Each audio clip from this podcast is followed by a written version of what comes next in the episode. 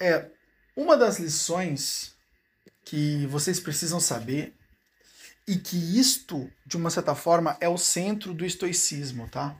Isso é o centro do estoicismo. E é uma coisa que nunca tira isso aqui da cabeça, porque isso aqui vai fazer uma diferença gigantesca, gigantesca na sua vida. Você vai começar a ver a vida com outros olhos. Tá? Você vai começar a ver a vida com, de, é, é, com outros olhos. É por isso que o Arriano ele era fã, ele adorava Epíteto. É por isso que Arriano ele, ele transcreveu o Epíteto. E por que ele transcreveu o epíteto? Porque ele fez notas e a, a, a ideia dele, logicamente, foi criar notas para si, né? Mas também, de uma certa forma, ele queria eternizar epíteto ali para ele, ele queria tornar epíteto para ele é, é, é, ao alcance da mão. Não é à toa que ele vai chamar o livro de Inquiridion, ou seja, sempre à mão, né? Então, ele queria ter epíteto sempre próximo, porque as ideias de epíteto elas sempre foram nesse sentido de serem antídotos, né? de uma certa forma, para o, o sofrimento.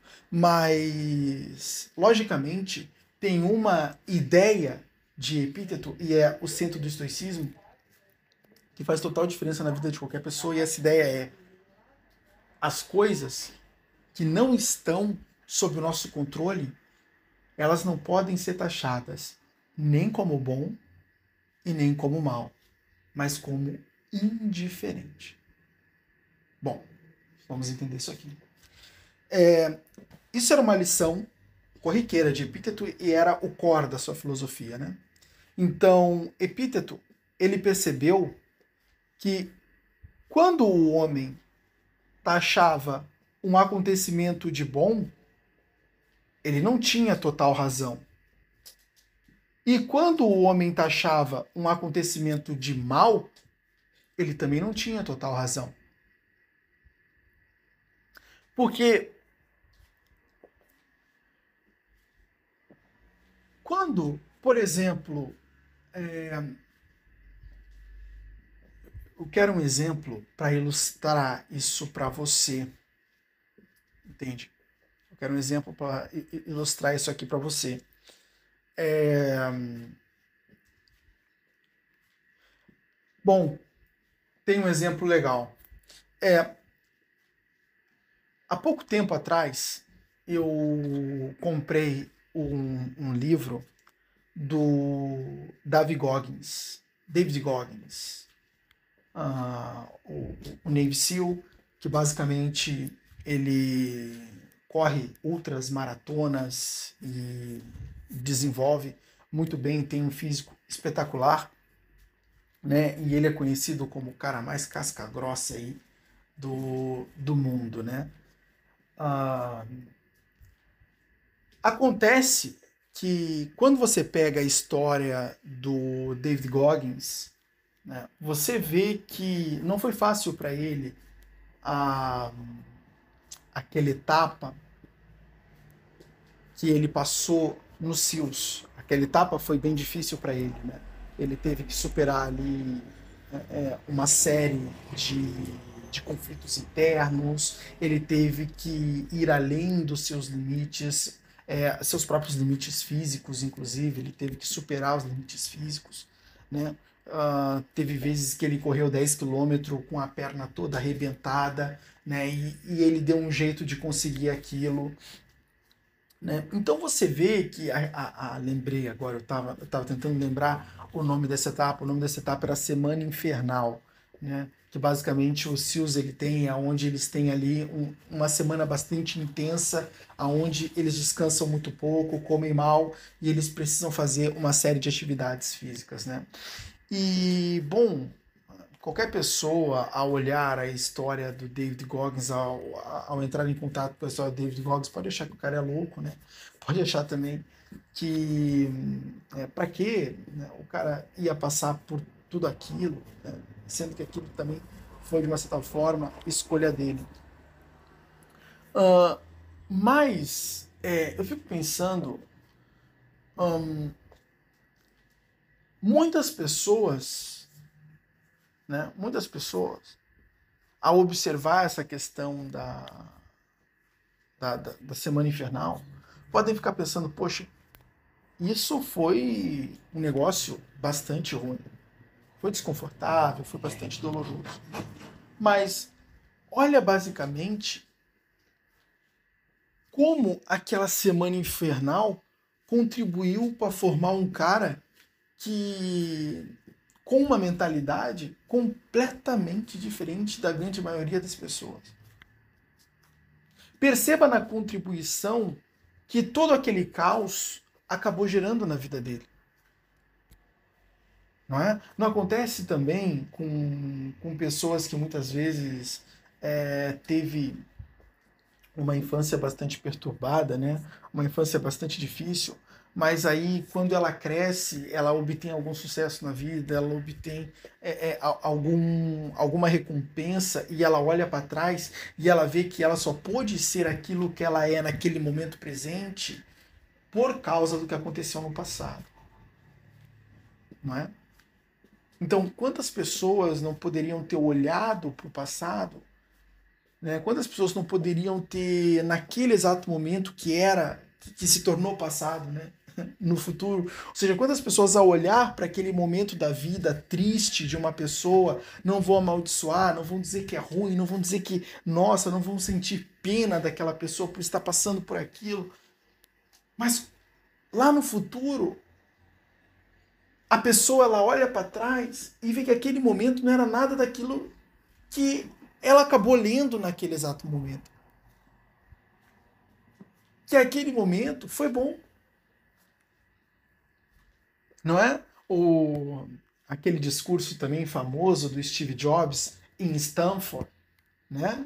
Na, na faculdade, onde ele fala do connected the dots, né? ou seja, conectando os pontos e ele diz que foi graças aos cursos que ele fez quando estava no Reed College, né, que ele pôde, de uma certa forma, que cooperaram depois no futuro para ele é, é, é, hum, contribuir né, numa contribuição bem grande ao projeto Macintosh. Não é? Então você vê que aqueles cursos, aquele tempo que ele demandava para fazer algumas coisas ali que ninguém tinha interesse, como um curso de caligrafia, né? Ah, eu mesmo, se me oferecesse um curso de caligrafia, eu jamais faria. Né? Mas ele foi lá e fez. Né? E de uma certa forma, no futuro, aquilo se mostrou né? Interessante. Todo mundo poderia usar. Porque o cara tá aprendendo, tá, tá fazendo um curso de caligrafia, tá Não faz sentido nenhum um curso de caligrafia. O cara vai ficar lá aprendendo a fazer uma letra bonita. Que bosta é essa, né? Uh, mas, para ele no futuro, acabou servindo. Então, hoje nós olhamos para a nossa realidade e às vezes a gente perde um ente querido, às vezes a gente sofre um acidente, não é? Hoje, quando você pega também algumas histórias de superação de alguns deficientes físicos, e muitas vezes você acha, nossa, o cara deve estar arrasado e tal. Não, lógico, né? No dia do acidente é óbvio que o cara ficou é óbvio que o cara ficou arrasado, amaldiçoou, amaldiçoou meio mundo, né? Talvez tenha amaldiçoado o próprio Deus, né, por permitir que aquilo acontecesse uh, com ele.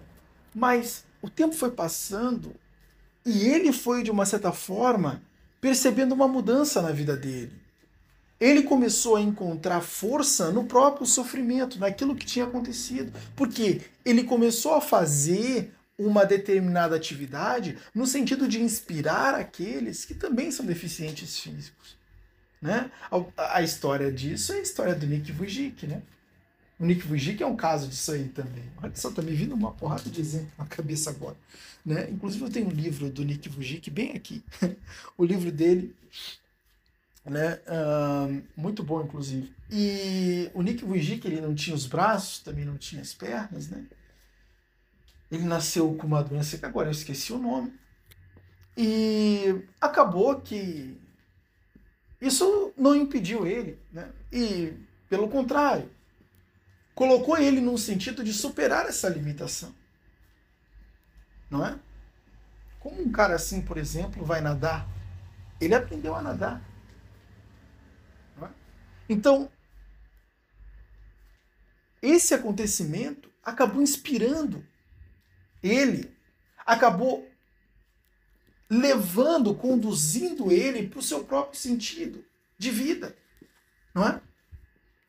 O sentido de vida dele, inspirar outras pessoas que sofrem o mesmo que ele. Que também precisam superar essas limitações, mas muitas vezes não tem a fonte de inspiração. Será que é possível? Essas pessoas se questionam. Será que é possível?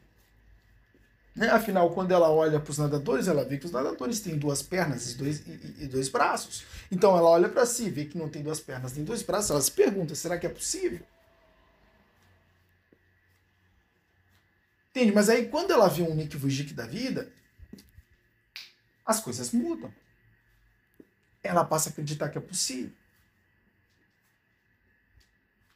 É? Então isso acaba servindo de inspiração. Mas o cara, no momento que ele sofreu o um acidente, ou no momento em que ele percebeu, tomou consciência do seu problema, ou no momento que, é, é, é como no caso do Nick Vujicic, né, ele tomou consciência de que, de fato, ele tinha um problema ali, os dois braços, as pernas, ele não tinha, né, quando ele, por exemplo, viu as outras pessoas com dois braços e duas pernas e se comparou, e, bom, quando as pessoas, elas de uma certa forma, têm a consciência ali do, do, do, problema, ou sofrem um acidente, ou perdem um ente querido, elas amaldiçoam o mundo, elas dizem que isso é mal, que isso é péssimo, sofrem por um determinado momento, mas olha como isso acaba se desenvolvendo depois. Muitas pessoas são encaminhadas para um propósito de vida, né, para um sentido de sua própria vida. Uh, e aquilo se mostra, no final das contas, ser algo bom. Então, o Epicteto percebendo que, olha, vocês estão dizendo que aquilo que está fora do controle de vocês é ruim, mas você não sabe. Lá na frente, você pode até agradecer por isso ter acontecido com você. Entende? Até porque quando a gente olha para a vida do Epicteto, né, quando ele foi vendido como escravo, ele deve ter, porque logicamente eu acredito que no país dele ele era um homem livre. Esse detalhe da história de, de, de Epíteto eu não sei, mas acredito que no país dele ele é porque basicamente os romanos eles iam lá, invadiam o país, né? vencia o exército e escravizava uma parcela da população é, é, conquistada, né? ou até mesmo os prisioneiros de guerra que foram também conquistados. Né? É, não, não era à toa que os jogos dos gladiadores, ali quem lutava era escravos. Bom, poderia até ter alguns cidadão, cidadãos romanos também, né, se aventurando ali, mas quem lutava, em, na sua grande maioria, eram os escravos. Né? Geralmente, os capturados em guerra, porque de uma certa forma tinham um físico uh, bem mais apropriado para os jogos gladiatórios, né? diferente do, dos escravos das minas e também do, dos senhores. Né? Os dominos era o nome dos senhores que basicamente de, de, detinham o, o, os escravos. Né? Bom, mas de qualquer modo, é, o epíteto devia ser um homem livre. E em um determinado momento a vida dele mudou. Quando ele foi capturado pelos romanos, ele já sabia que ele ia ser levado e ser vendido como escravo. Então, ele perdeu a condição de homem livre e passou a usufruir, né? na verdade, usufruir não, né? Ele não usufruiu muito, mas na verdade, é, é, ele passou a, a viver numa condição completamente diferente que a condição de escravo. Então a vida dele mudou da água para o vinho. Você está entendendo? E e ali ele pode ter amaldiçoado meio mundo, né? Porque eu fui capturado, isso não faz sentido. Como eu sou um homem azarado. Deus, por que você permitiu? É, naquela época era deuses. Né? Deuses, por que vocês permitiram que isso acontecesse comigo? Eu amaldiçoo todos vocês. Né? Não existe Deus, é tudo mentira, porque se fosse verdade, isso não teria acontecido. Então tem várias formas de amaldiçoar, mas o cara não achou aquilo bom, você tá entendendo?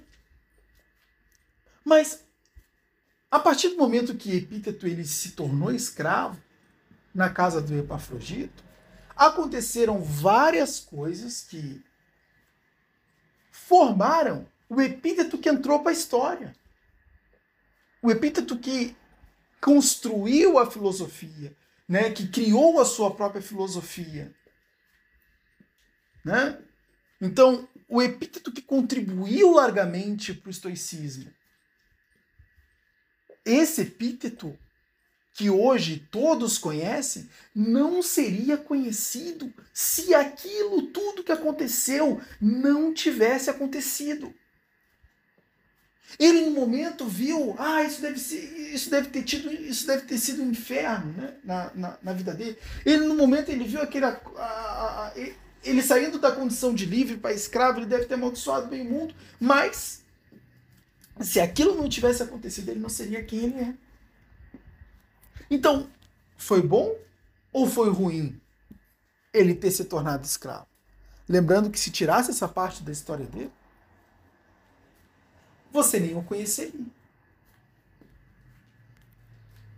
É? Então, nós temos o hábito de olhar para as coisas que estão além do nosso controle e atribuir como bom ou como ruim. Mas será que elas realmente são? Será que temos razão quando atribuímos a algo uma qualidade de bom ou mal? Será que nós temos razão? Será que nós conhecemos, temos o conhecimento do futuro? Somos todos nós videntes? Temos o conhecimento exato do futuro? De como é, é, é, aquilo que aconteceu irá contribuir lá na frente, de alguma forma? Será que vai contribuir negativamente ou positivamente? Não podemos dizer. Né? É um futuro. O futuro não aconteceu. Ele não existe futuro não existe. O futuro é uma ideia. E sempre é uma ideia. Porque quando chega aquilo que nós chamamos de futuro, é presente. Não é futuro. Não existe nem passado e nem futuro. Só existe presente. O passado e o futuro são ideias.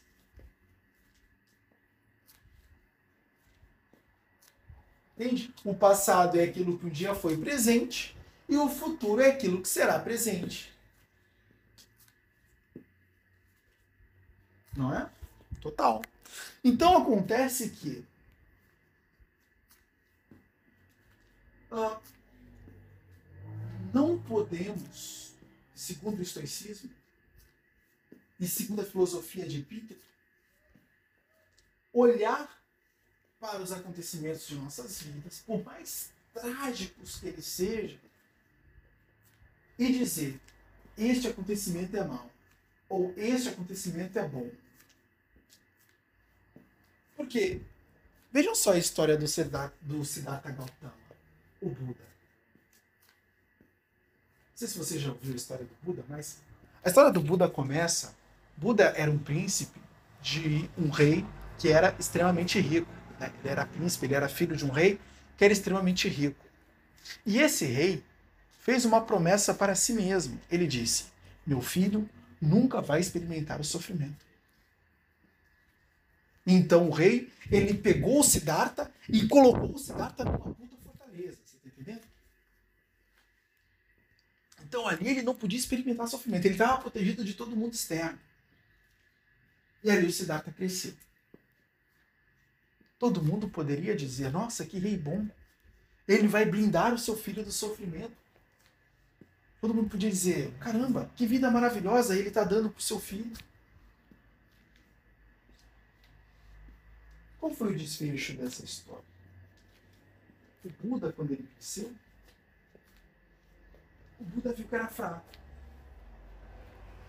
E aí o Buda tem a ideia de sair da fortaleza e esperar e experimentar todo o sofrimento que ele poderia experimentar na vida. É aí que começa a tara do Buda pelo sofrimento. Ele começa a buscar o sofrimento para que ele pudesse se tornar mais forte, para que ele pudesse se familiarizar com aquilo que é mal e assim for fortalecer a si mesmo. E aí é que começa a jornada do Buda. Não é? Ele encontra os samanas, os samanas ensinam para ele os jejuns. Ele basicamente é, é, é, começa a fazer os jejuns. Ele experiencia a falta de comida, o sentimento de fome e busca se tornar resistente no que tange a isso. Ele aprende a meditação. Ele entende que a meditação é necessária para a paz interior. Entende? Ele começa a praticar a meditação para se tornar imperturbável. Né? Então, ele se lança no caos, aprende a se virar no caos, e como resultado disso, ele promove força interna.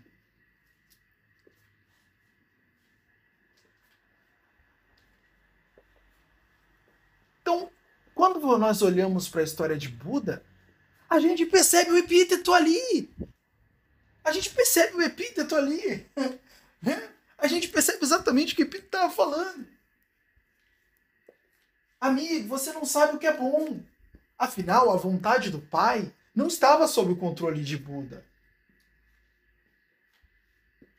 Ele não poderia chegar e dizer, é, é, é, ainda sem uma consciência desenvolvida, ele não poderia chegar para o pai e dizer, né, é, é, pai, eu preciso experimentar o sofrimento na vida. Não, ele tinha todos os prazeres existentes ali diante dele, ele poderia aproveitar comida abundante, entende? Se ele quisesse ali, qualquer mulher ele poderia ter. Né? Poderia viver a vida que ele quisesse ali, envolto de prazeres. Para quantos isso não poderia ser bom? Sendo sustentado pelo pai, não tinha que trabalhar, não tinha responsabilidade. Tinha um reino todo ali aos pés dele, ele poderia fazer o que ele bem entendesse. Não é? Para muitos essa vida seria uma maravilha. Mas você não sabe o que é bom, você não sabe o que é mal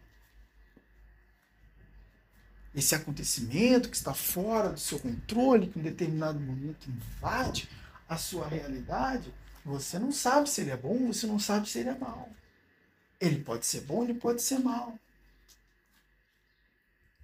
Você não sabe. Hoje você pode dizer que ele é mal, amaldiçoar meu mundo, mas amanhã ele pode se mostrar bom. E é exatamente esse tipo de pensamento que a gente tem que levar para a nossa vida. Olhar as coisas ao nosso redor e peraí, isso pode parecer uma coisa bem ruim agora. Pode me tirar total da minha zona de conforto. Pode ser um inferno. Mas calma aí. E no futuro? Isso pode fazer de mim um homem livre, forte, determinado, mas capaz. saber. Então, eu não vou deixar esse acontecimento como ruim, com essa visão limítrofe, não é com essa visão completamente limítrofe que eu tenho hoje. Não. Eu vou esperar. Se é bom ou se é ruim, o futuro vai me ser. Ah, tinha uma metáfora assim.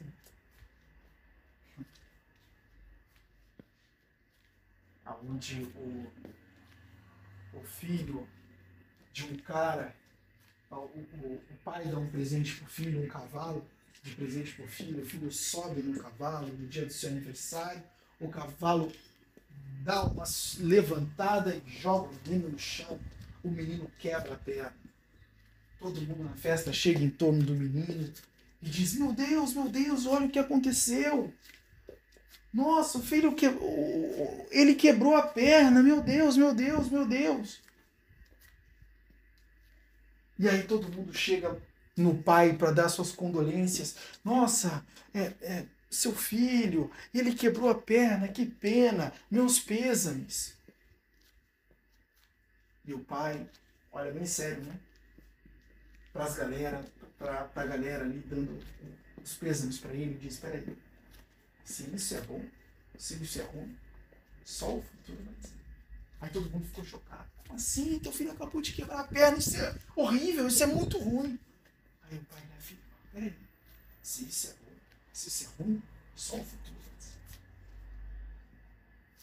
Passaram-se ali alguns meses e um rei de um outro país vizinho declarou guerra ao país daquele pai. Só que o filho dele não foi convocado para a guerra porque estava com a perna quebrada.